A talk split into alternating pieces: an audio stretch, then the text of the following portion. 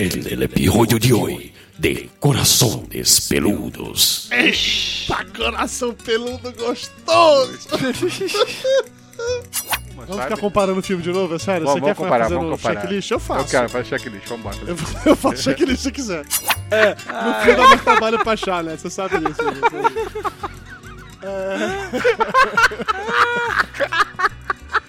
É... Então, Empieza ahora otro episodio de Corazones Peludos, donde los unicornios vienen a morir.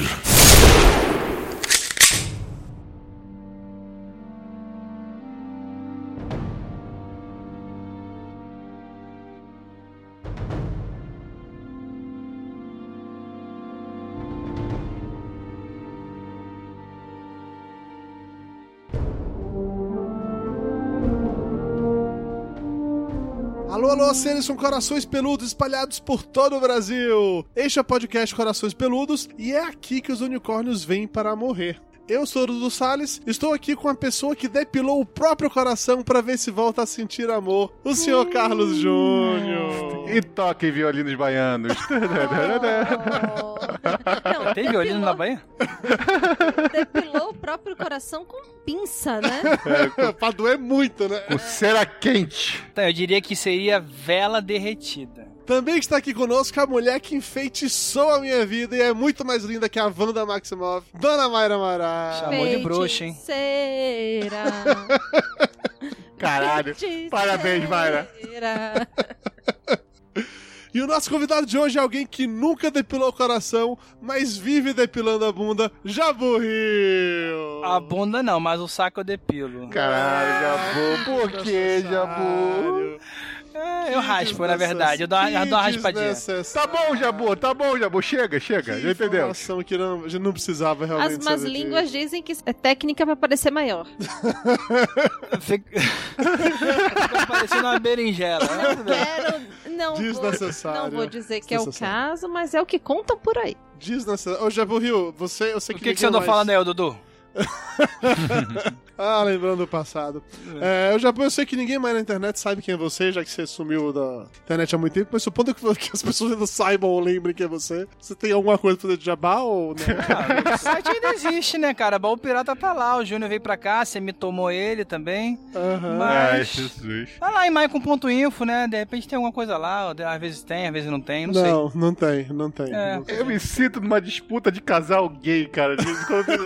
O filho do casal gay. Ah, você me roubou dele, você me roubou dele. Você... Puta que pariu. Ah, Jesus. Vamos seguir adiante, que esse papo o Jabu aqui sempre fica pra verdade. É impressionante. Hoje falaremos sobre Capitão América Guerra Civil, o mais recente filme da Marvel, que apesar de ter milhares de furos do roteiro e algumas das piores motivações de personagens de todos os tempos, Jesus. caiu no gosto das internets e já é considerado o melhor filme de super-herói já feito em toda a história da galáxia. Nunca será. Dudu, você consegue ser coxinha até mesmo pra, acusar o famoso. Meu Deus do céu. Vambora, Tá oito e meio. sofrendo nesses grupinhos de WhatsApp, pelo amor Meu de Deus Deus. do céu. Nunca será, velho. Nunca será. Nunca será mesmo. Mas a gente falar de tudo isso e muito mais logo depois da musiquinha. Sobe a música, tio Júnior.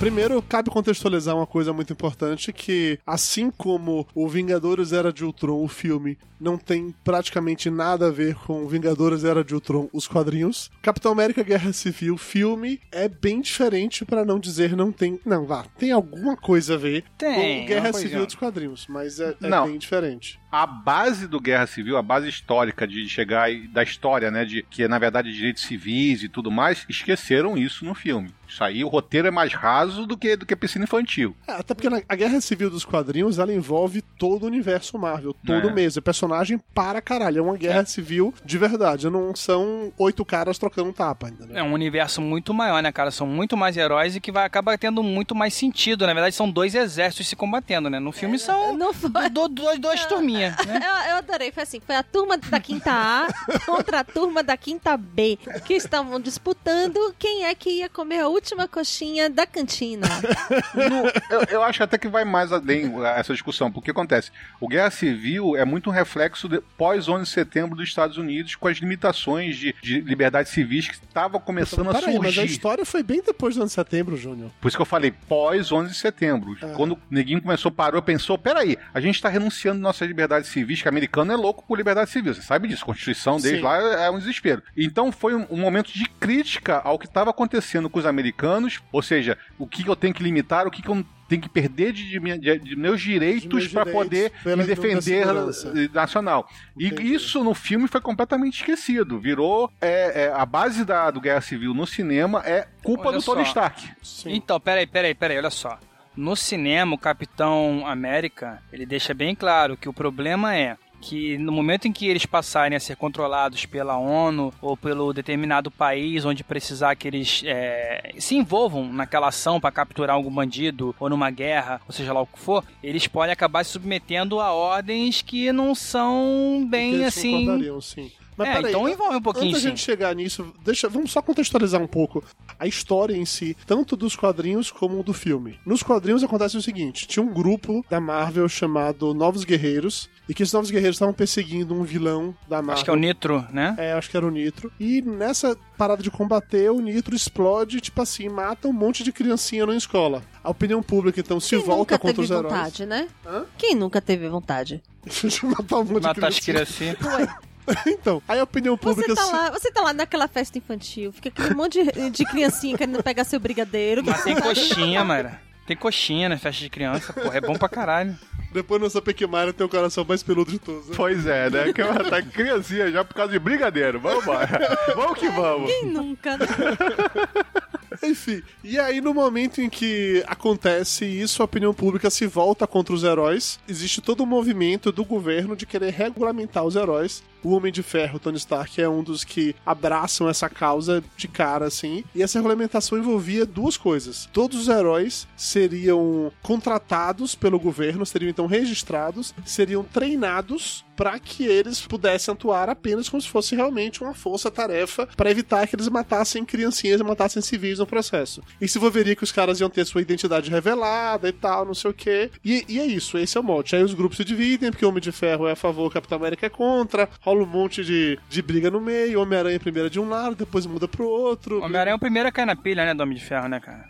É, o Homem-Aranha fica do lado do Homem de Ferro, ele revela a identidade secreta dele, e não sei o que, toma de, de mimimi, aí no final das contas, o time do Homem de Ferro ganha, o Capitão América vai preso, e aí matam o Capitão América quando ele tá indo pro julgamento, e depois disso a galera meio que esquece, porque basicamente os heróis continuaram com sua identidade secreta, o Homem-Aranha teve uma feitiçaria braba pra todo mundo esquecer que ele era o Peter Parker, e tudo voltou a ser como outro universo da Marvel. Adoro a parte da feitiçaria braba. É, Pois mas é, exatamente uma feitiçaria braba que fizeram. Pacto com o demônio, porra. É, ele um o pacto com o capeta, é de verdade. É o, não, é o beijo do super-homem, cara, que fez a Lois Lane esquecer que ele era o super-homem, né? E tudo continua no universo Marvel e pronto, basicamente é isso. No cinema aconteceram algumas diferenças dessa história, deram uma senhora simplificada. E a partir de agora, vamos falar do filme, o que quer dizer que os spoilers estão completamente liberados. Se você não assistiu o filme, eu recomendo que você dê um pause neste momento, assista o filme e volte. Ou continue escutando, porque na verdade não tem nada de tão relevante ou sensacional nesse filme que vai mudar Pois a é. sua perspectiva de vida pra você tomar um spoiler.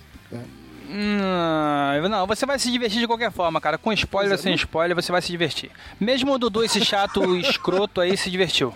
O único spoiler que eu gostaria de ter tomado surpresa no cinema, que era o ap apareceu o Homem-Aranha e foi dado no trailer, então foda-se, entendeu? É. No filme, no cinema, eles deram uma puta simplificada nessa história.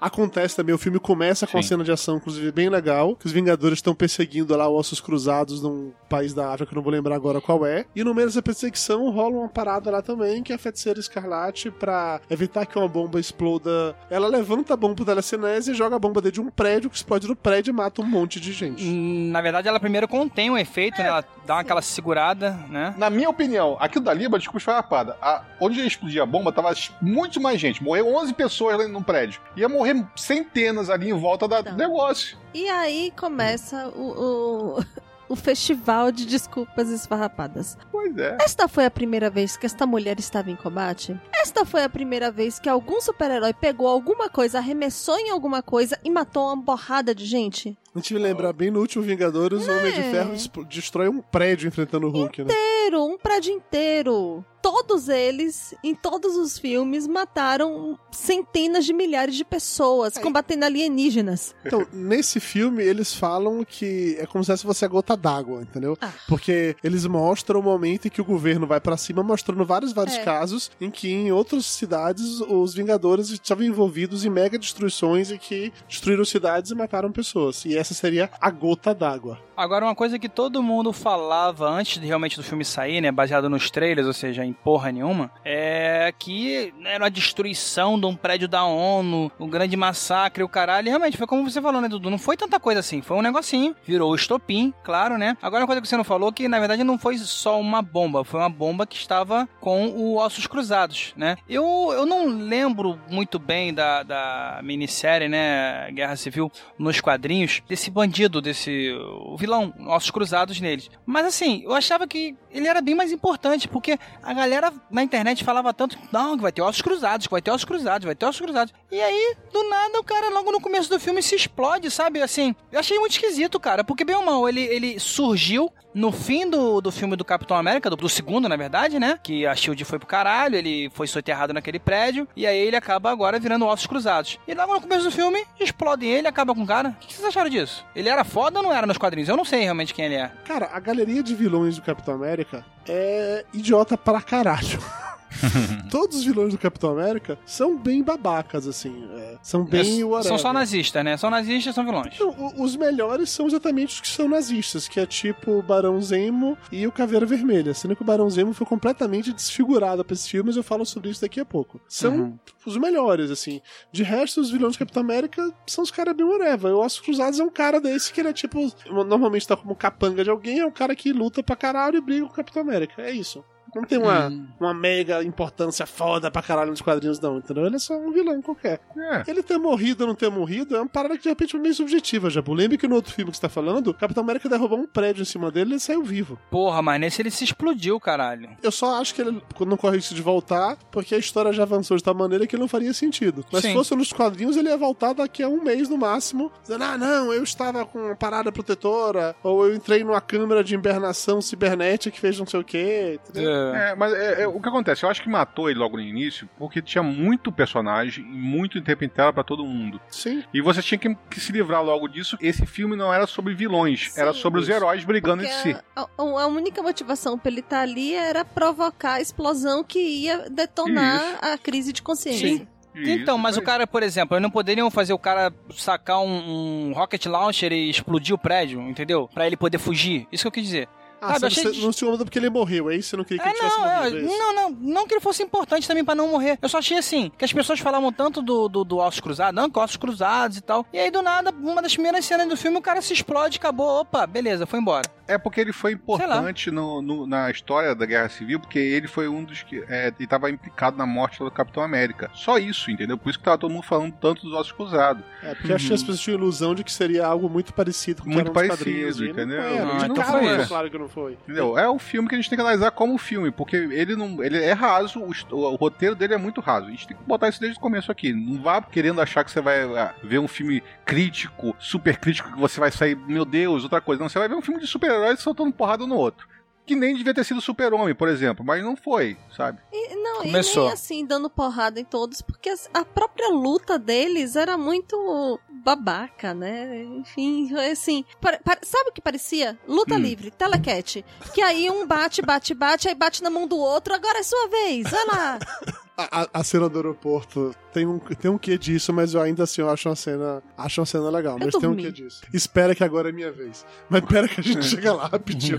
A gente já chega lá. Deixa eu só falar mais, um- mais uma parada em relação a. falando sobre o roteiro, porque depois que rola essa parada, aí que vem o que seria a discussão da motivação, que o governo meio que dá um ultimato pros Vingadores, que é o seguinte: olha, a gente não vai mais deixar vocês ficarem livres pra fazer o que vocês querem fazer. A partir de agora, vocês vão ter de ser controlados. E aí começa toda a pendenga, porque o Homem de Ferro, que já carrega a culpa do mundo inteiro nas costas dele, por todo mundo que ele matou com as armas que ele tinha criado antes, que morreram em diversas guerras e tal, ele já carrega o mundo com uma culpa absurda nisso. O filme começa jogando mais culpa na cara dele para mostrar como ele ainda se sente culpado por existir, provavelmente. Uhum. E ele simplesmente ele faz uma coisa que aí eu acredito que é algo que todo empresário é, faria numa situação dessa, e que eu penso exatamente igual ao Homem de Ferro nesse caso, que é, cara, vamos minimizar nossas perdas. Se a gente for controlado pelo governo, a gente pode continuar fazendo bem. Se a gente falar que não vai topar, a gente vira vilão, o governo vem atrás da gente. A gente não vai poder fazer mais nada. Essa era a mentalidade do Homem de Ferro, tanto na Guerra Civil dos quadrinhos quanto na Guerra Civil do filme. O Capitão América, com esse patriotismo de um babaca dele, de que eu sou bonzinho, eu sou a bússola moral da América. Meu Deus, você tem uma raiva contra os azulões. Puta que pariu. Mas vai, continua.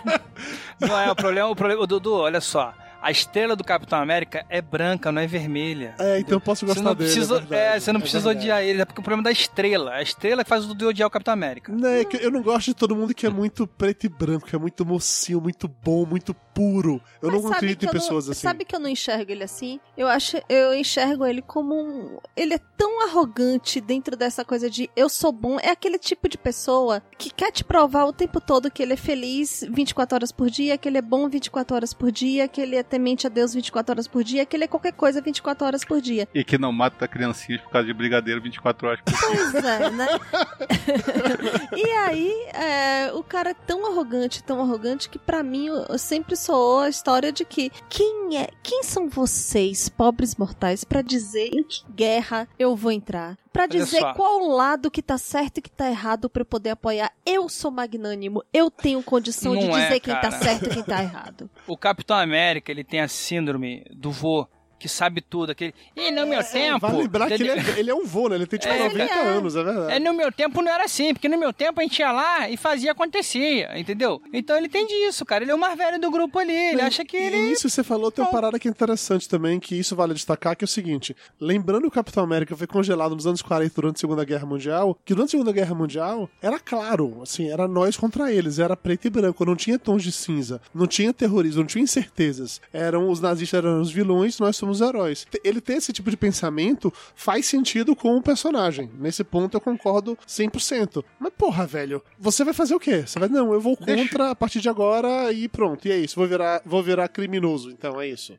Deixa eu defender os dois pontos de vista aqui. O roteiro pode ser raso do Capitão América Guerra Civil, mas eu acho que a história da Marvel é, que tá fazendo no cinema é coesa. Se você pegar todos os filmes do Capitão América e todos os filmes do Homem de Ferro, o Homem de Ferro vai numa escalada de culpa. Ele vai sentindo culpa desde o começo, quando o cara chega e salva a vida dele e fala que a mulher dele morreu por causa do- da bomba do Tony Stark. Então, você vai nessa escalada de culpa até chegar nesse filme. Enquanto o Capitão América, ele vem de um patriotismo total, que era ele garoto magrelo e se candidatando pra fazer uma, uma, uma parada, poderia dar uma merda fodida na vida dele, ele poderia morrer nesse processo, pra depois começar a quebrar a cara com o governo, explorando os interesses próprios do governo, é, não tendo interesse, na verdade, de chegar, é, é, botar ele em campo por causa disso, por causa daquilo outro, e, e até mesmo depois, quando ele vai pra Shield lá e tudo mais. Então eu acho que as duas histórias vão bem fechadas do- da, da psique dos dois personagens. Então, um cara era super patriota, mas foi quebrando a cara com o governo e vendo que o governo não era aquilo tudo, e ele desconfia de um poder total em cima de uma coisa que ele acha que pode fazer melhor, e o outro cara tá com uma culpa tão fodida, tão fodida, que se falar que, que matou uma criança, ele vai chegar e vai falar assim, porra, desiste de tudo, para tudo, eu não sou mais aquele cara que privatizou a, a paz mundial. Paz mundial, sim. eu eu sou outro cara. Não, esse ponto é legal mesmo, porque eles tomam o, o os dois mesmo, né? Eles tomam posição exatamente o contrário do que você esperaria, na verdade, né? Sim. O Homem de Ferro seria contra o governo e o Capitão América junto com o governo. E é totalmente contrário. Mas as duas opiniões são concluentes com os filmes que a gente teve Sim. anterior. Isso que eu Sim, achei sim. foda. Sim, concordo, concordo plenamente com, com essa sua linha de raciocínio. O que me incomoda na maneira como isso aconteceu é que não só os dois tomaram um lado muito rápido, como os dois ficaram, tipo, inimigos, vilões de cair na porrada muito rápido. E agora, já que se puxou Batman vs Super-Homem lá na frente, vou fazer um pequeno paralelo. Em Batman vs Super-Homem, eles caem na porrada, se odeiam e tal, mas vale lembrar que eles nunca tinham se encontrado. Eles não eram amigos, eles não tinham combatido juntos durante todos, a- todo aquele período. Em Capitão América e Guerra Civil, eles já, já tinham rolado Vingadores 1 e Vingadores 2, eles já tinham contato, já tinham lutado juntos mais de uma vez, eles tinham uma relação, entendeu? Então, mas essa é aí que se é, é, é muito por isso. eles querendo a porrada. Então, Não, e não, é não por isso que eu falo a respeito dos egos. Porque Tony Stark é um ego ambulante e o, e o Capitão América, pra mim, prova aí que é o ego dele também falando alto. Mas aí que tá. Cada, cada um achava que o caminho do outro tava certo. A, É, a única diferença pra mim é que eu acho que o certo era o Homem de Ferro. Cara, olha só, eu, eu acho o seguinte: há muito tempo atrás, lá no Lost, quando o Lost era bom ainda, que o Sawyer e o, e o Jack saíram na porrada, e falei isso em. Acho que num, num podcast seu, do, do, do, do Lost lá. Do Lost, Que, sim. que deu a impressão que eu tenho seis- cinco irmãos, né? Eu já briguei com meus irmãos já, de sair na porrada já com meus irmãos quando eu era moleque. E é aquela coisa de briga de, sabe, irmão,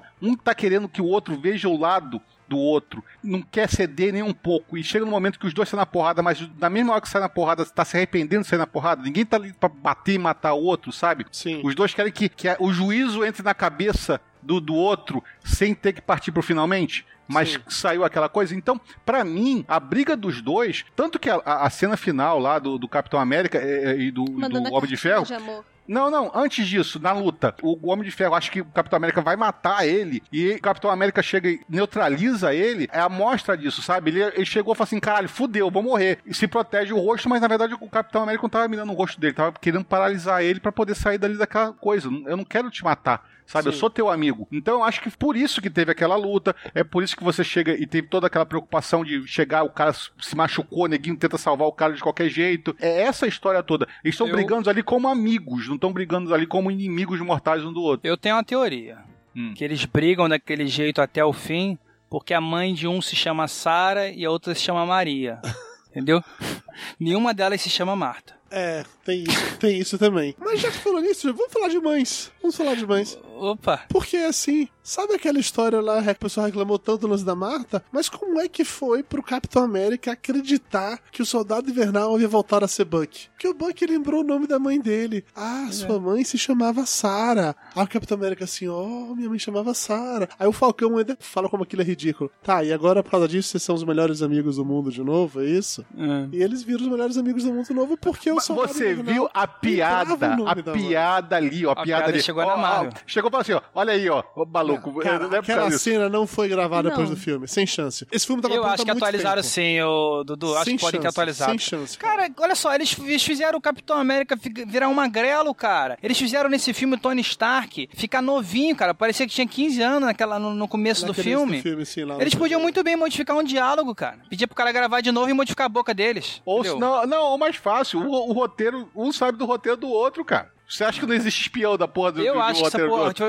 eu, eu não percebi na hora que rolou esse negócio. Eu não sei se eu tava distraído, tava comendo algum amendoim, ou tomando milkshake, eu não sei. Mas eu não percebi. Eu vi isso depois num vídeo do, que tava na internet aí, a galera comentando. E aí realmente me toquei, caralho, que zoação foda, cara. Com certeza foi depois do filme do Batman, Eu do. tenho minhas sinceras dúvidas. Eu não acho que isso foi feito pra zoar assim na sequência, não. Eu acho simplesmente ele, talvez, tá, talvez a frase do Falcão pode até acreditar que tenha sido É, pô. depois. Eu até que só aquele close do Falcão dizendo isso, porque o Capitão América não reage a isso, ele não comenta nada em cima. Talvez só aquele close do Falcão. Sim. E talvez aí pode até ser que a Marvel tenha colocado esse close do Falcão, porque depois que rolou a repercussão do Batman lá versus Superman, o pessoal reclamando pra caralho, eles perceberam que o argumento do Capitão América confiar no Soldado Invernal só porque ele sabia o nome da mãe era muito idiota. E aí resolveram colocar o Falcão fazendo piada em cima disso. Pode ser. Ou senão até mesmo o roteirista viu que aquele argumento era tão imbecil, tão imbecil, que botou essa piada no roteiro, porra. É. Pode ser. Não, aí- mas aí que tá, aí é que tá a porra da diferença, né? Que esta porra não teve ninguém fazendo mimimi na internet falando, ai, que absurdo, o Capitão América do lado do Soldado Invernal, sabe sabia o nome da mãe dele, ai, que... ab-" Não teve memes de minha mãe se chama Sarah, não teve meme dessa porra, né? Não teve, por quê? Não, Porque é e- Marvel. Então, e, Marvel é pior. melhor do e aí mundo. vem lá o Tony Stark, lábiozinho tremendo embaixo. Você sabia que matou minha mãe e me escondeu isso.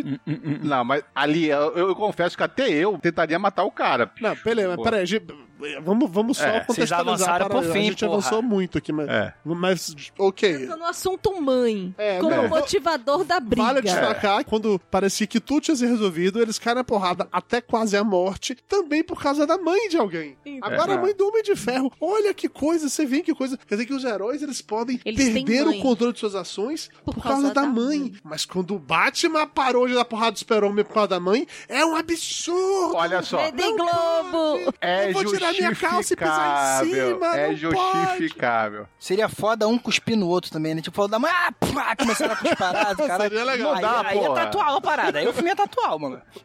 A melhor parte que a Maia dormiu, que é a luta, da- a, a luta dos heróis com várias restrições Olha, orçamentárias. Vale destacar que Mayra não dormiu só uma vez nesse filme. Mayra dormiu várias vezes nesse filme. Que o filme ele é tão empolgante, né, amor? Ai. É tão divertido, assim. Todo aquele miolo lá é tão Ô, Eduardo legal, Salles. engraçado que Mayra tirou altos cochilos. Altos cochilos. Eu curti o filme, mas eu dei umas cochiladinhas. Maia também dormiu do Batman também, tá, Eduardo Eu sei, mas no Batman ela não dormiu tanto assim, não, cara. Tá bom, aham, tá bom. No tá Batman, bom. acredite, Júnior, no Batman ela não dormiu tanto assim, não. Aham, no Batman, tá depois bom. que a Mulher Maravilha apareceu, ela não dormiu mais. Porque eu sou fã. A mulher. tá bom. Já, já no Capitão América Guerra Civil, tinha hora que eu olhava pra Mayra, tinha hora que Mayra E- tava ah, com... sim, porque eu sou fã da Mulher Maravilha a Mulher Maravilha parecia a Kim Kardashian. Mas. Tinha hora que eu olhava pra Mayra que ela tava com. Ela tava com o olho aberto, mas ela não tava ali, entendeu? Você percebe que ela não tava ali. Tinha hora que ela tava com a cabeça equilibrando pra ficar reta. Aí dava aquelas pescadas e levantava de novo, assim. Ela só acordava de verdade na hora que trava alguma cena de ação, que aí o barulho do ficava alto, ela acordava assim e aí prestava atenção na, na parada. Deu várias cochiladas no filme. Que ele é muito empolgante, né? É porque você levou ela pra assistir a sessão de meia-noite e ela acorda às 5 horas da manhã. Isso é maldade não, era sua. 9 horas da noite a Ah. sessão. Não venha com essa, não. Não venha com essa, não. Você que não quer admitir que o filme tem uma puta barriga no, no meio, só isso. Não, cara, eu acho, eu acho que não tem, não. Se, se comparar então com o Batman, não tem barriga nenhuma, Vamos sabe? ficar comparando o filme de novo? É sério? Vamos, Você vamos comparar, vamos comparar. checklist? Eu faço. Eu quero, faz checklist, vambora. Eu, Fazer... eu faço checklist se quiser. Não, o filme, ele, diferente do, do Batman vs Super-Homem, ele é um filme só. Batman vs Super-Homem são dois filmes em um, e isso que gera o problema nele. Esse é. É. um filme só, em que a história é uma só. Mas ele tem uma barriguinha legal no filme, cara. Ele tem todo posso momento meio chato, que eu entendo o motivo de estar lá, mas ele tem uma barriga que não precisava estar ali. Ele tem um monte de sininha que não precisava estar ali. É porque ele tinha muito personagem pra Muito apresentar, personagem. né? Muito Eu personagem. não diria que é uma barriga, uma barriga gigante, não, cara. Mas assim, a barriga daquele cara que comeu uma feijoada, Barriguinha de abusou no chope, final de barriguinha de semana. chope de leve e tal. É, sabe? Tem, tem um negocinho Mas ali. eu perdoo isso porque tem que representar muito personagem. E você parar Sim. pra pensar, ao fazer esse filme e ao apresentar dois personagens que são pra mim os melhores do filme, o Homem-Aranha e o Pantera Negra, eles se livraram, de contar a origem desses personagens nos próximos filmes. Porque os caras foram introduzidos ali e sem origem. A origem é essa e vamos que vamos. Eu queria falar uma parada sobre Pantera Negra que eu, que eu achei esquisito, assim, que o cara tá totalmente habilidoso. Você vê que ele domina completamente a armadura dele, né, o uniforme dele, a luta e tudo mais. Mas ao mesmo tempo, eu posso estar errado, tá? Mas ele fala no filme que ele teve que assumir o manto do Pantera Negra porque o, o- Não, o, não, não, pai não, não, morreu, não, então não. ele tem que assumir Não, não, não. como rei, como Pantera que tá protegendo e tal. O problema é que são duas responsabilidades Isso. diferentes. Ah. O manto do Pantera Negra é uma coisa, do guerreiro que, que defende a galera, e a outra é ser O rei. rei. Ser rei. Ele fala: Eu já tinha o manto do guerreiro, porque foi passado pra mim, agora eu tô assumindo o manto de rei Ah. também.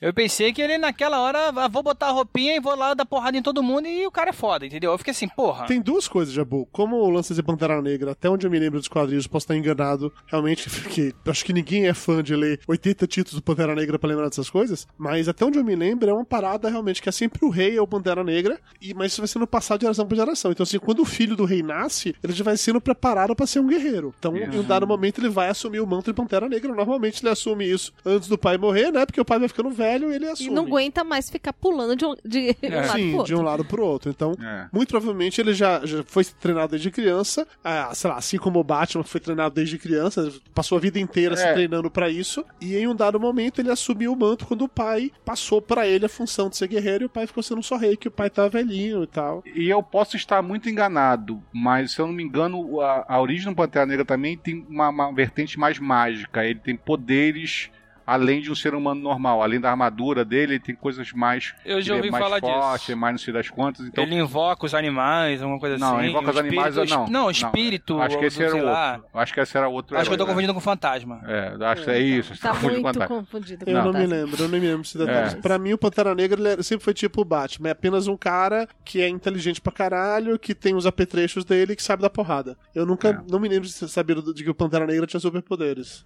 Não, não chega a ser superpoderes, mas mas ele é. Ele é nível Capitão América, sabe? Ele De não é nível. entendi. Ele não é nível, sei lá, Gavião. Viúva sabe? Negra. Entendi, Ah. entendi, entendi. Mas de qualquer maneira, ele tá muito bom no filme, muito bem. Eu adorei, Tá. adorei o personagem, eu gostei dele como T'Challa, gostei pra caralho da armadura dele como Pantera Negra. Sim. Massa mesmo. É, achei legal que, assim, ao introduzirem ele na história, sendo, já, já que Wakanda, que é o país dele, é o meio que o, o que move a história, né? Ele não tá na história por acaso. Pantera Negra e Wakanda, elas movem o conceito da história. Quem começa com o lance de querer controlar os heróis é o rei de Wakanda, porque morreram algumas pessoas de Wakanda durante a explosão. Então, na hora que rola uma explosão na ONU, o rei morre e o T'Challa assume. Então, assim, ele tá completamente inserido na história, no roteiro. Ele faz parte da história, o que pra mim é uma parada muito legal. Diferente do nosso amigo Homem-Aranha, que você percebe que ele foi incluído na história depois que o roteiro já tava pronto. Porque a participação do Homem-Aranha não muda em nada a história do filme. Nada. É, Se você. Tirasse o Homem-Aranha da história, não faria diferença nenhuma.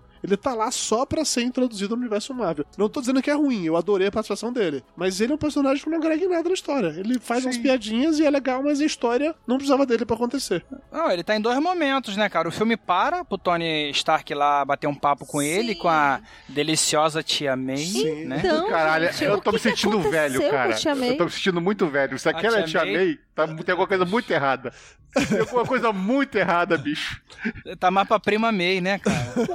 Mas vocês verem que o Homem-Aranha não chama ela de tia, chama apenas de May. Eu É. achei legal. Mas pior que até, até isso, que é estranho, porque nos quadrinhos ela sempre foi, né? Uma velhinha. Velhinha. Depois quando chegou no cinema, na primeira versão ela era bem velhinha. Na última versão ela já era. Era velha, mas não era aquela velha acabada com cabelo branco, como era no, no- no primeiro filme. Ela era uma velhinha mais, sei lá, mais moderninha e tal. Agora virou uma milf que usa Tinder. Isso! Então, uma mulher de 50 anos de idade, entendeu? E vai um detalhe de agora. calça E stretch. vem um detalhe agora que eu não tô fazendo julgamento, por favor, tá? Mas vamos, vamos só lembrar um detalhe. O Homem-Aranha, ele fala pro Tony Stark que ele é o Homem-Aranha há seis meses. Ele é- isso é dito no filme. Uhum. A gente sabe que o tio Ben, na história, morre Morreu. pouco Morre. depois do Homem-Aranha. Uma viúva alegre, é aí que você quer dizer. A tia May é uma viúva alegre que tava flertando com o Tony Stark no sofá na hora que o Então. Homem-Aranha chegou. Dudu, olha só, Ah. só, um, só um parênteses aqui pra gente comparar de novo com o Batman. Você viu como você apresenta um personagem sem ter que mostrar toda a história dele em cinco minutos? Mas você sabe por quê, Júnior? Porque Ah. não fazia diferença pra esse filme Ah, a história do Homem-Aranha. Ah, Lá na- no do Batman fazia diferença. Já já tinha Tá mostrado a porra da apresentado. Marta pra fechar a história no final, entendeu? No Homem-Aranha não fazia diferença nenhuma saber a origem dele. Não teve flashback da morte do tio Ben, não teve. Por que não precisava pra esse filme? Porque todo mundo já viu essa merda. Não é Porque- isso, porque a história não acrescenta em nada. O que, é que Então, mudaria de ter não, visto não, isso? Eu sei que não, mas Não, assim, e porque todo mundo já viu, já teve Sim, rebo- reboot, já teve um monte de coisa. E uma coisa que eu não vi ninguém reclamando é o- o- a história do, do lança-teia ser artificial, de não ser algo que brota do, do braço dele, porque nos outros filmes, é, a- na as primeira teias vez que fizeram eram Só a primeira Todo mundo- vez só. É. suor. Da primeira vez todo mundo reclamou e depois no segundo reboot já, já tinham trocado. Já tinham né, trocado, é. Quando, quando fizeram o reboot com o Andrew Garfield, já tinha voltado a ser ele que tinha inventado isso. No primeiro, o pessoal reclamou um monte Sim. porque ele não tinha inventado nada. E tem até uma Sabe- piada aí do, do. Isso sai do seu corpo, né? Durante, durante a Aham. briga dele, né? Sabe o que eu achei foda? Foi o lance dele falar o ditado do bem, mas de outra forma, assim. Ele, em vez de falar o grandes poderes trazem grandes responsabilidades, ele falou, não, sabe, quando você tem esse tipo de poder feito meu e não faz nada, é...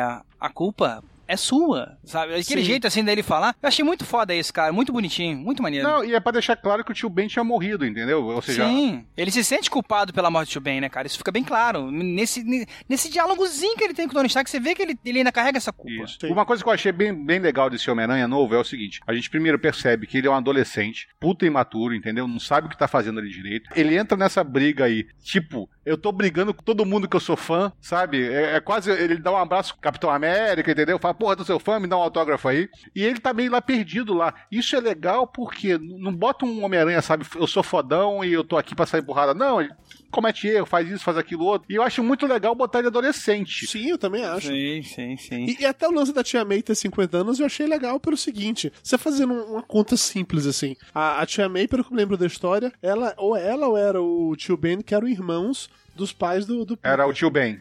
E ele era o irmão mais novo ou o irmão mais velho? Era o irmão mais velho, Mais, né? mais velho, eu acho que era mais Então, velho. considerando que os pais do Peter morreram, é, digo, considerando que os pais do Peter deviam ter, sei lá, uns 40 anos, fazendo a, a pro- progressão, já que o Peter é um menino com 16, 17 anos no filme, faz sentido o tio mais velho, no caso a tia May, tá na casa dos 50. Faz sentido, entendeu?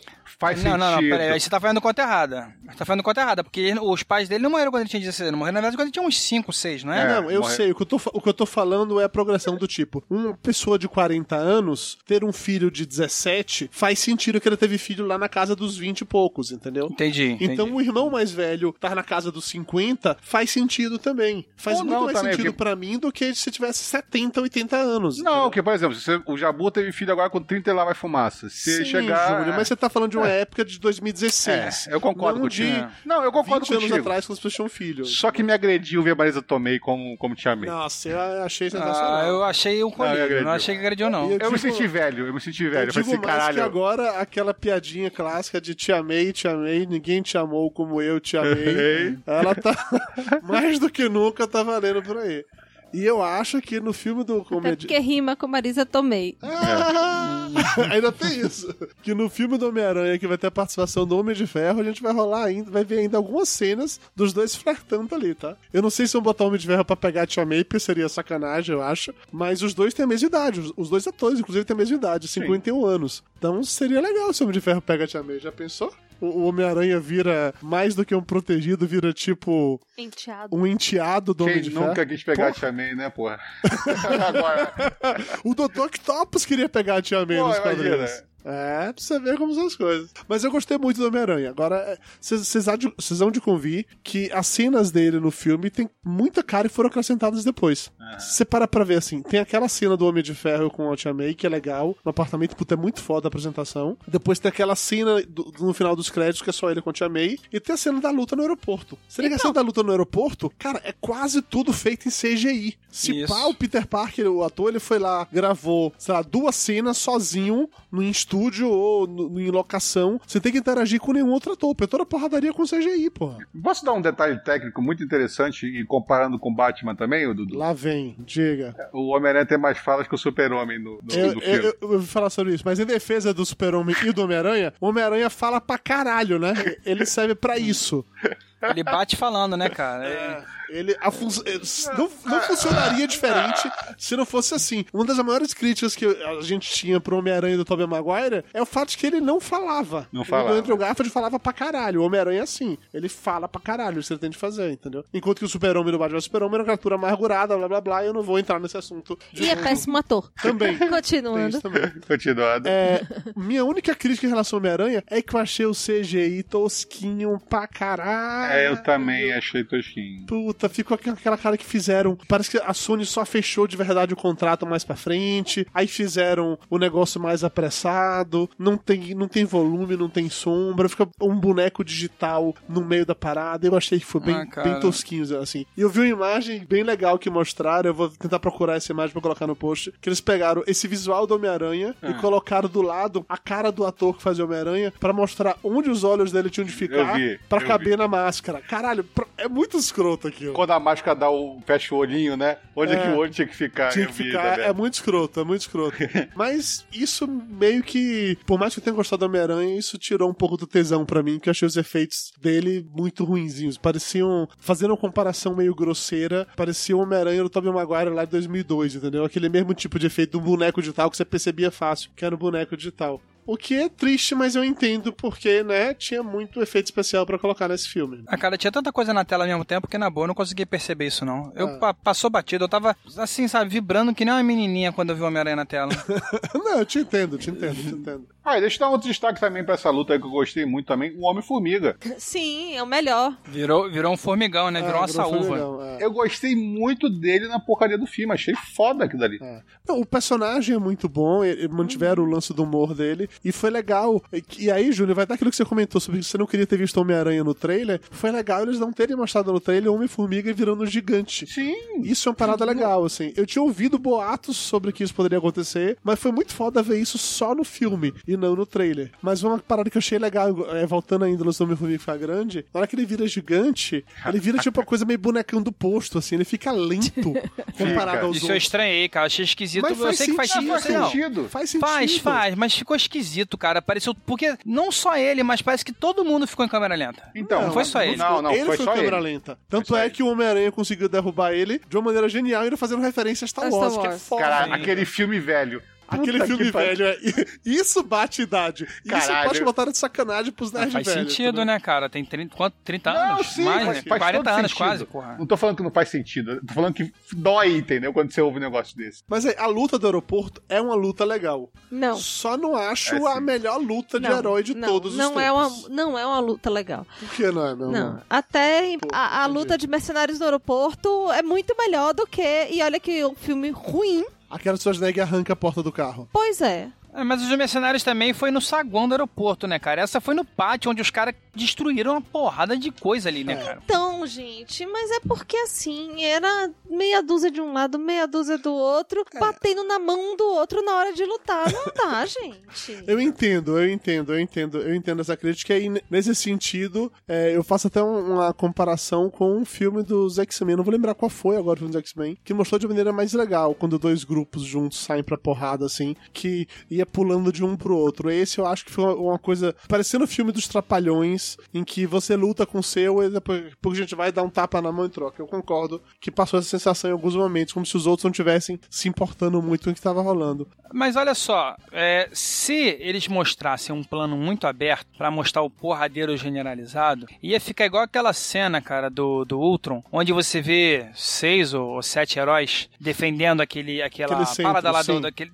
Né, que você fica perdido, você fica querendo ver o filme cinco ou seis vezes pra cada vez que você vê, ficar olhando pra um personagem pra tentar entender o que, que ele fez ali Sim. né? Então eu acho que foi um recurso legal, cara. Eu gostei desse, desse recurso de, de focar um pouquinho em cada um, porque deu tempo pra todo mundo, você consegue ver a porrada de todo mundo. Quando começa o, o primeiro porradeiro, eu fiquei assim, caralho, vou ter que ver várias vezes pra, pra tentar entender. Tá, E mas não, deixa eu pô, te dar só um exemplo de uma cena que foi maravilhosa e poderia se encaixar nesse caso. Vingadores 1, aquela panorâmica que, que a câmera vai fazendo, seguindo Sim. cada um dos heróis, enquanto estão no meio da porradaria, fazendo coisas de X, até que chega naquele ponto que os, todos eles caem no chão, um de costas pro outro, e continuam enfrentando. Aquilo seria uma tomada que seria sensacional pra isso. A câmera Sim. vai acompanhando a luta de um pro outro. E nisso não rolou, parecia que eram lutas separadas. Ah, o Falcão e o Soldado Invernal correram pra ali, o Homem-Aranha vai lá brigar com ele. Aí depois que o Homem-Aranha derruba os dois, aí ele sai de lá e vai enfrentar o outro negócio. Visão, vi- sabe? Ficou uma parada meio. Eu concordo nesse sentido. Eu entendo porque foi feito, mas eu concordo que ficou meio assim. Eles venderam como uma cena mais maravilhosa de todos os tempos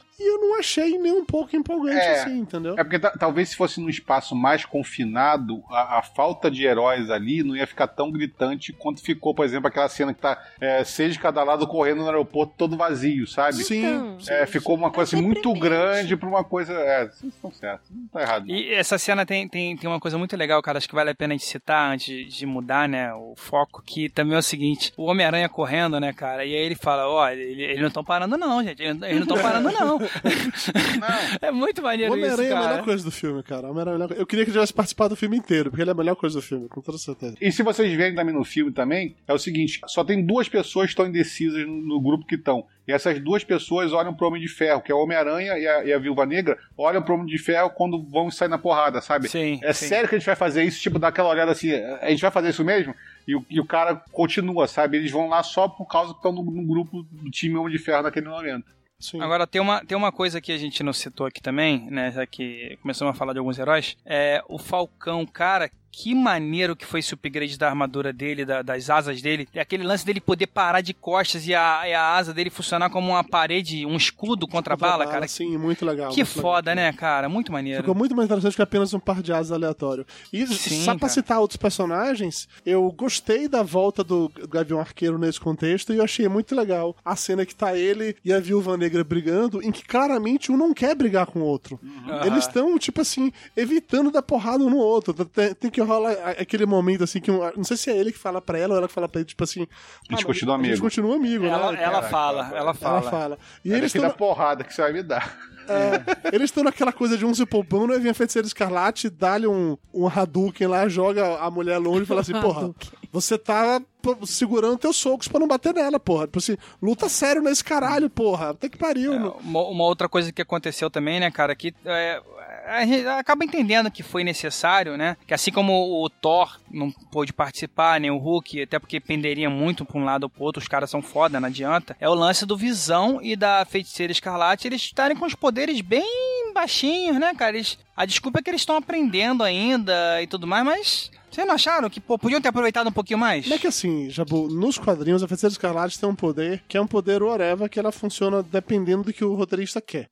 Porque nos quadrinhos o poder dela é de alterar a realidade, as probabilidades pra fazer as coisas. No cinema é difícil explicar isso. Então botar uma coisa meio. tipo, Ela é telepata e telecinética. É meio que isso que ela faz, entendeu? Ela é Jean Grey. Se lembrar no, no filme dos Vingadores, o que ela faz ao alterar a mente das pessoas é uma parada que telepata faz. E de resto, ela é telecinética. Ela não faz essas coisas de. Ela, ela não transforma um carro numa casa. Ela simplesmente é telecinética. Simplificaram os poderes dela. Então ela não tem essa parada tão overpower como é nos quadrinhos. Já o Visão, eu concordo com você. O Visão, se eu não me lembro, se eu não me engano, no universo Marvel, ele é um cara tipo páreo a páreo com Thor e com Homem de Ferro. Ele é um cara puta meramente poderoso. Ele, ele é mais forte que o Homem de Ferro até. É, e É, deram para- uma para com segurada. Deram uma segurada nele, mas eu entendo também, tá? Porque colocaram. Ele é aquele cara sofisticado, ele não iria cair na porrada daquele jeito agressivo. Ele E nos é quadrinhos ele também tem essa coisa de ser intangível também, quando Sim, ele Sim, quer, sim, então- sim, sim. sim. Isso não é Ele estranho, já que o corpo dele é- foi feito de vibranium também. Então, mas ele, ele- é o poder é só por causa da dele- joia. Não, não é por causa da joia. Ele tem poder. Quando o tronco Ele muda a construiu ele, densidade do corpo. ele muda a densidade dele. Então ele pode ficar ou extremamente denso ou extremamente intangível, entendeu? Isso, então ele ele pode. voa e é super forte. É. E tem aquela joia lá que dá os raios ainda na parada. O, o Visão, com o time do Capitão América, ele derrotava o time do Capitão América inteiro sozinho. Sim, com toda Pois certeza. é. Com toda certeza. O que torna, inclusive, a. Na, na verdade, o Homem de Ferro derrotaria outro time do Capitão América inteiro sozinho. Era só ele ficar de longe. Era só ele não É, chegar pra, ok. ir- pra cair na porradinha perto um do outro. Era só ele ficar de longe, que é o que ele deveria ter feito o tempo inteiro. Ao invés de querer ficar trocando soco. Mas aí também já é outra discussão que. Não, e é até legal, uma parte do roteiro que eu gostei, que os caras falaram assim: olha, pra você- vocês conseguirem fugir, a gente vai ter que perder. É, Alguém vai ter que é perder, legal. né? O Capitão América porque, fala porque, isso, é. porque no- o time não tava pareio, sabe? O- Tinha uma diferença de força entre, entre os grupos muito grandes. Eles aguentavam um certo número de porrada e depois eles iam perder de qualquer maneira, né? Então tinha que haver um sacrifício dali do time pra chegar e, e- e salvar o- os mais importantes ali pra Sim. resolver o E problema. aí, nisso, pra mim, gera uma cena que eu gosto nessa parada,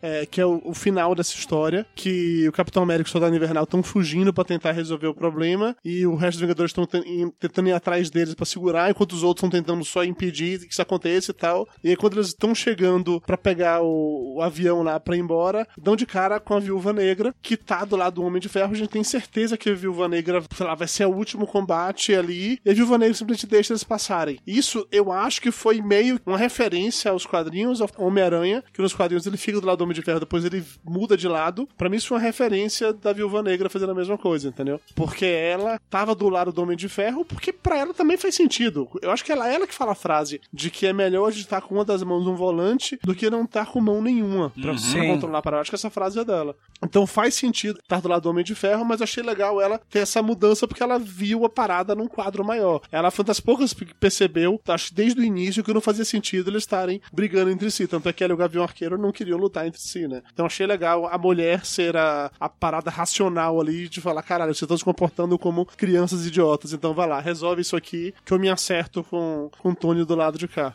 Eu achei interessante essa parada. Mas.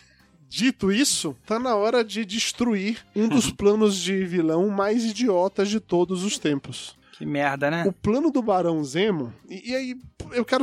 Antes de falar do plano, eu quero falar só sobre o Barão Zemo em si. É, Barãozemo foi triste Cara, aqui, o Barão Zemo, ele foi completamente descaracterizado que ele era nos quadrinhos. Tipo assim, cuspiram na cara dele, chamaram ele de feio, colocaram ele num pau de arara.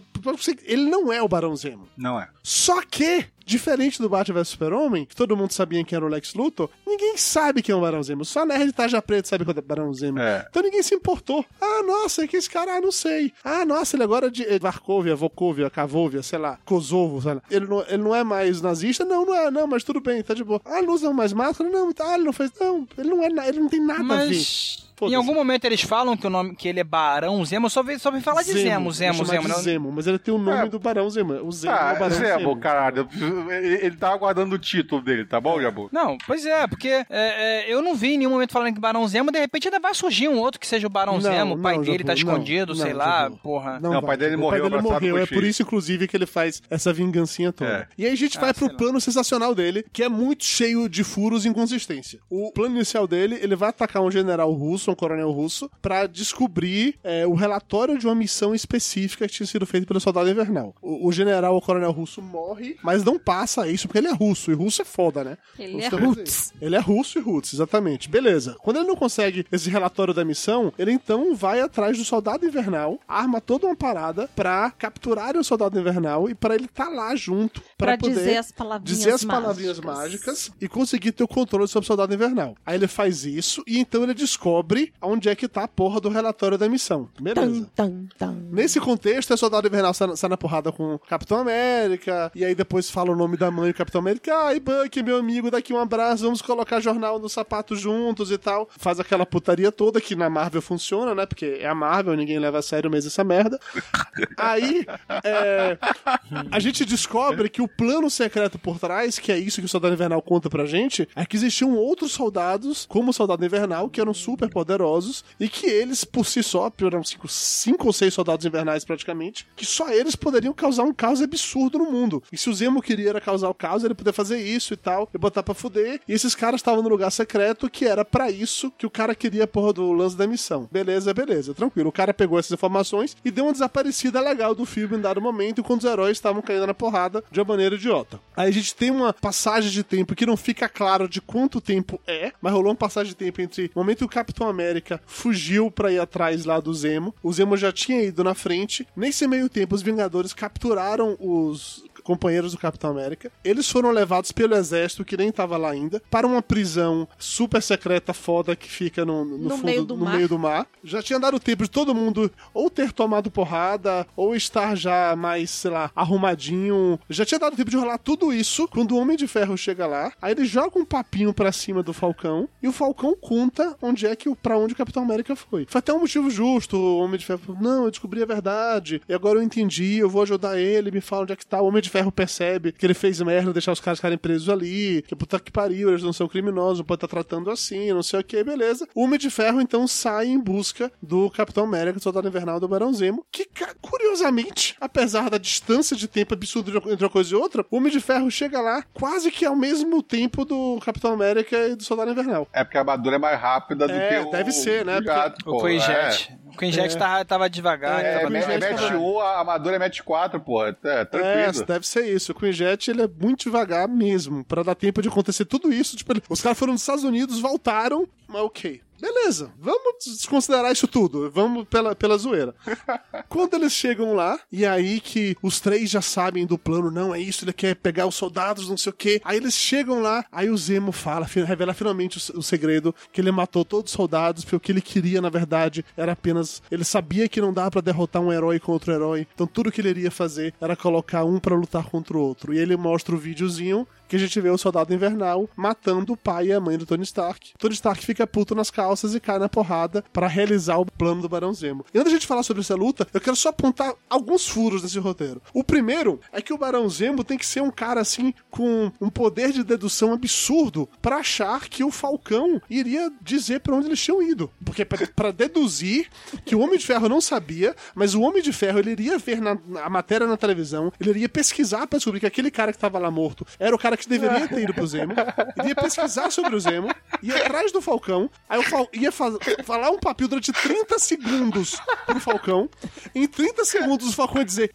Cara, puta, é verdade, Tony Stark, dá cá um abraço, eles foram pra esse lugar, vai lá atrás. O Tony Stark iria atrás, pra uma vez lá, ele mostrar o videozinho e os dois caírem na porrada. Realmente, velho, esse plano é, é, é genial. É muito melhor do que o Lex Luthor armar o Batman pra brigar. Ele não podia ter mandado um e-mail pro Tony Stark, né, cara? Aqui, ó, dá uma olhada nesse link aqui, maluco.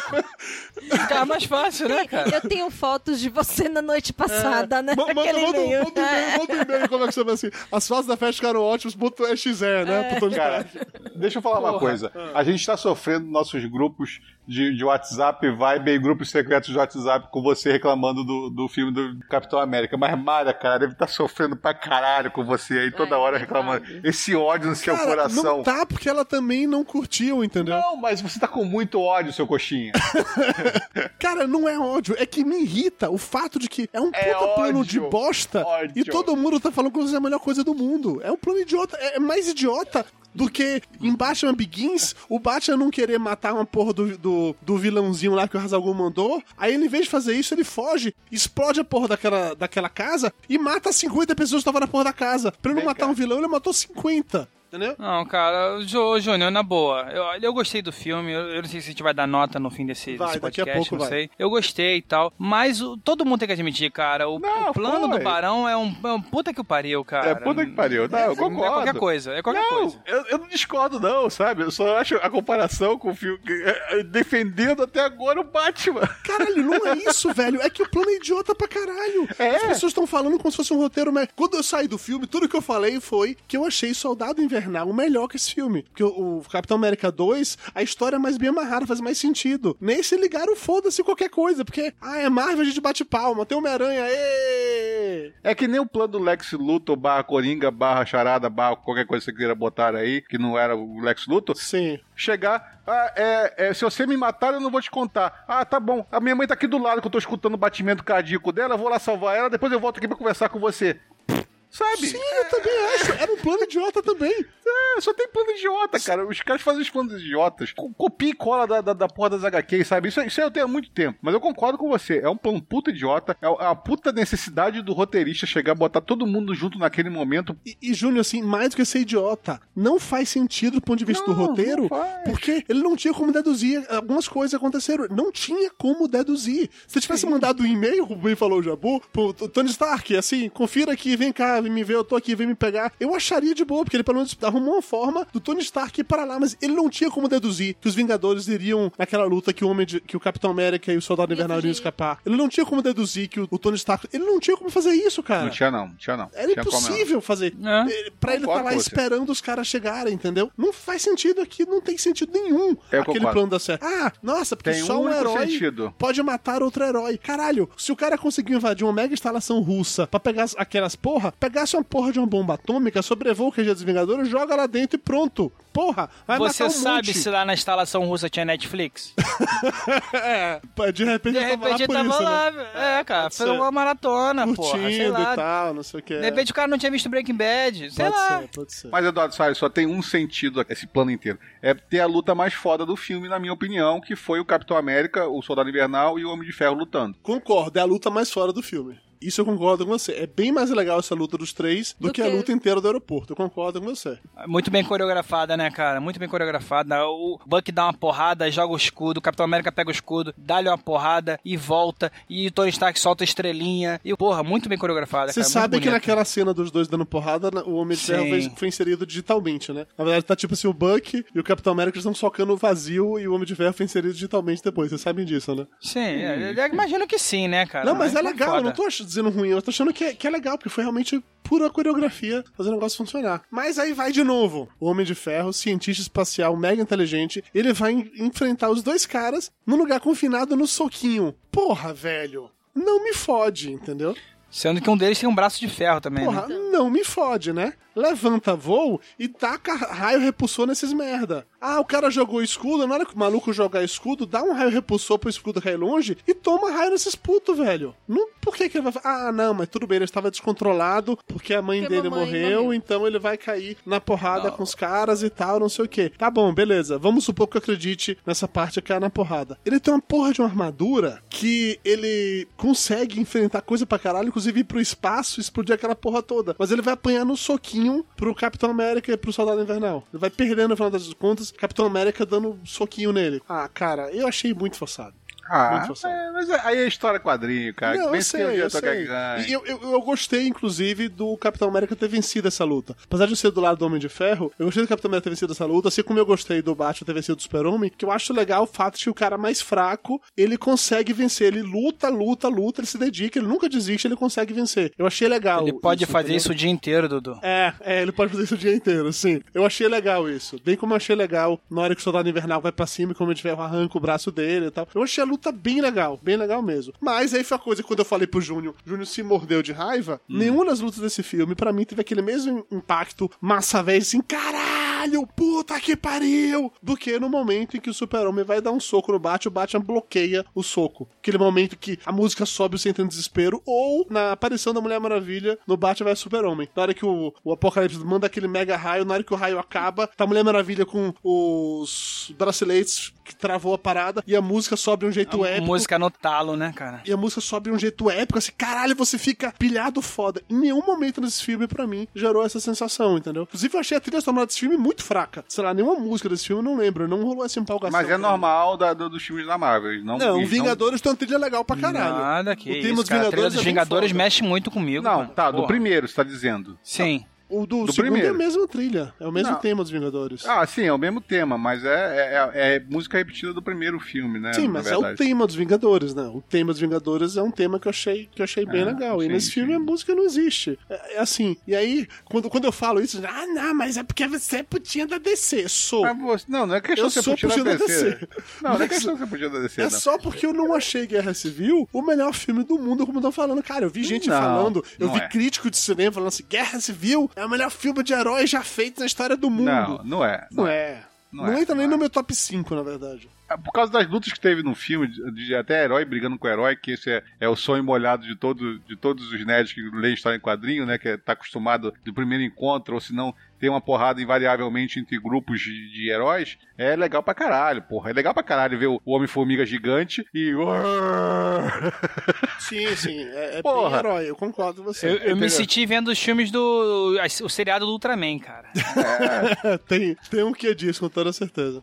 É bem legal, entendeu? Mas no, no- não, cara, não é o melhor filme de herói feito. Pra mim ainda continua o melhor filme de herói. Os que eu mais me diverti ultimamente foi o Guardiões da Galáxia e o, e o Deadpool, entendeu? Ainda tá, tá longe ainda de chegar o Deadpool e o Guardiões da Galáxia. Da maneira que eu me diverti no filme do começo ao fim, sabe? Ah, sabe que a mesma coisa que Mayra falou no programa sobre o Capitão América vs Super-Homem. Desculpa, Capitão América vs Super-Homem, fudeu.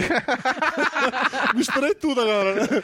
Sobre o Batman vs Super-Homem ter de repente sofrido muito mais críticas, porque ele veio logo depois do Deadpool, que foi um puta filmão e assim, e todo mundo achou tão foda que o que veio na sequência, a comparação era inevitável. Eu acho que aconteceu agora a mesma coisa. De muita gente tá achando esse filme tão maravilhoso, que eles estão comparando como a gente fez o programa inteiro com Batman vs Super-Homem, que foi o mais recente. Então, eles lembram daquele, acham quem achou uma merda, colocam esse automaticamente no pedestal, porque é muito melhor, não sei o que e tal. É a única coisa que eu consigo explicar pra colocar esse filme num ponto tão alto, assim. Sim, mas eu acho que é bem isso mesmo que a gente que Mayra falou. Como a gente sempre diz, né? A Mayra é a pessoa mais inteligente e sensata desse grupo aqui. Ela falou tudo. É, o Batman e Super-Homem é um filme pior do que o Capitão América, Dudu. Só que, como ele é pior e o neguinho adora essa briguinha DC e Marvel, o neguinho tá botando o filme lá na puta que pariu. Eu concordo com você. Não é o melhor filme do mundo, longe disso, sabe? O roteiro é muito raso, eu esperava muito mais do roteiro, esperava muito mais das coisas do filme, mas é massa, velho, as lutas dos heróis. Sim, É massa, velho, eu concordo. Não, e sabe o que eu percebi muito no trabalho, o povo falando? Ninguém entendeu por que, que o Homem-Aranha tá ali no meio. Tô falando sério, várias pessoas me perguntaram o que, que o Homem-Aranha tá fazendo ali no meio. Ele tá querendo impressionar o Stark, cara. O Stark vai dar uma Não, não, bolsa pra é que ele. parar Stark- na história, é Como isso é que que, eu que. Ah, ele tá fazendo ali? É, eles precisavam de É reforços, porque, lembra? saiu, não, to- porque ele- saiu o filme do Homem-Aranha, tipo assim, há dois, um ano passado, dois anos atrás, e era de outra parada, não tinha nada a ver com É, isso. Não tinha É nada a ver sentido. com isso. Era, era, pra eles, é, Um Homem-Aranha. diferente. É, Homem-Aranha vivia num mundo. Ah, tá. No, o- os Vingadores viviam em outro mundo. Considera E que Batman os amigos de mu- são mundo. civis, entendeu? Não são. Ah, Aham. Não, não tem esse conhecimento de que os personagens da Marvel estão espalhados em vários estúdios ou que fazem parte do mesmo universo. Mayra é a mais É, nerd lá. O pessoal vai fazer pergunta nerd pra Mayra. É tipo a galera que, que vê filme de Steven Seagal, a Sniper, e fala assim, pô, esse cara bate pra caralho, né? É, pois é. É isso aí.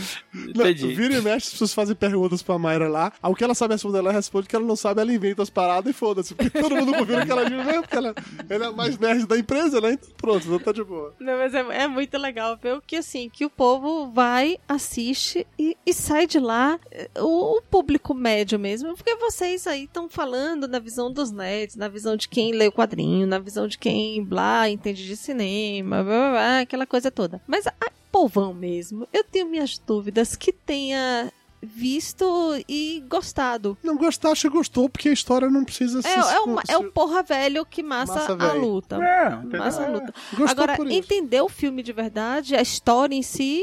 Essa duvido. análise que o Júnior fez, por exemplo, no início, sobre como o Homem de Ferro foi ficando cada vez mais dark, é no sentido cada vez, digo, mais culpado, e o Capitão América cada vez mais perdendo esse patriotismo, é uma parada que eu tenho certeza que pouquíssimas pessoas fizeram essa referência. Certeza absoluta disso.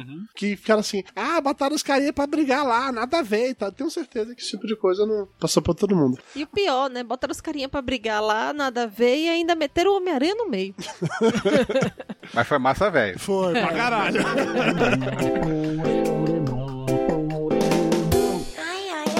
Depois dessa análise super aprofundada, contextualizada e sensacional dessa equipe maravilhosa, tirando o Jabu, é, vamos agora para as Ok. notas desse filme. Também como o melhor filme de todos os tempos já feito na história da humanidade da galáxia. Jabu Hill, que nota você dá pra Capitão América, Guerra Civil? Eu assisti esse filme num, num cinema que tava com 50% da lotação. É, não era o melhor cinema do mundo, né? Mas eu fiz questão de ir nesse cinema porque eu sei que ele não enche muito. Tava na metade cheio, né? Ou metade vazio, depende se você é otimista ou pessimista, enfim. Mas eu me estressei um pouquinho. Tinha um moleque chato do meu lado que ficava falando e tal. Atrapalhou um pouquinho minha experiência. Eu saí do cinema dando nota 9, tá? É, porque assim. Nove. Nossa, Não, é, mãe. nove. Então. Mas eu vou te explicar por quê. É, eu gostei muito das cenas de luta, gostei do Homem-Aranha, gostei de muita coisa. Teve, dormi em alguns pontos, eu dei umas cochiladinhas sim, quando tinha muita conversinha, tá? Mas assim.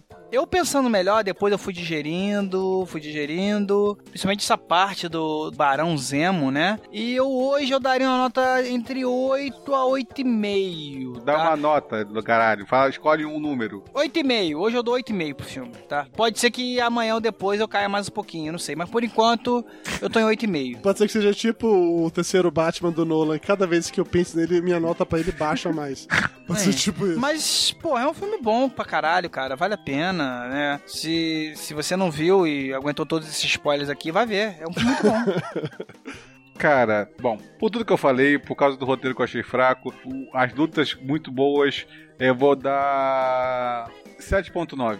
7.9. Nossa, que diferentão. É, nunca, nunca dá 8, dá 7.9. É, é oito. É. É pra- só pra tirar onda que ele, apesar de humanas, ele sabe fazer conta, só pra isso. Não, é 7.9, cara. É, eu, eu, eu daria 7,5, mas é, eu fui intimado, eu tenho que chegar perto do 8. Fui intimado, é ótimo. ok, ok, tá bom.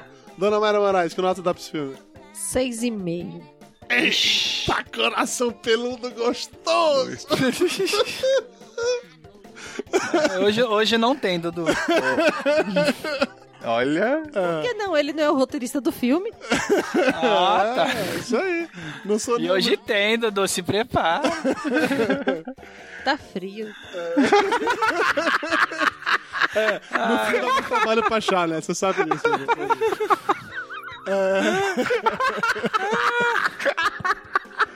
É... Então. Ah, a minha nota pra esse filme, é, eu gostei do filme, já falei isso algumas vezes. Eu achei ele inferior ao Soldado Invernal, acho que ele não entra nem no meu top 5, mas ainda assim é um filme legal, um filme divertido, é um filme nota 7. É uma sessão da tarde daqueles que você não vai lembrar durante muito tempo, vai ser perfeitamente esquecível, assim. Assim como Vingadores era de Ultron, é um filme esquecível que você assistiu lá, você viu, mas, sabe, não é nada, fica marcante na sua cabeça. Esse também não, não é um filme que será marcante. Pra mim, é um 7, foi até uma nota maior do que a de Mayra. E sim, só pra continuar, já que a gente fez a comparação o filme inteiro, eu achei Batman vs Super-Homem melhor do que Capitão América Guerra Civil. E com isso, nós encerramos o episódio de hoje de Corações Peludos. Deixe seus comentários de, de puro ódio, desprezo e raiva pela minha pessoa por ter dito tudo isso. Ai, Dudu, vai ser coxinha assim lá na puta que pariu. Deixe seus comentários aqui no post. Compartilhe com os amiguinhos, por favor, é sempre bem-vindo. E esteja aqui de volta daqui a um mês, no dia 15 de junho, para mais um episódio do Corações Peludos.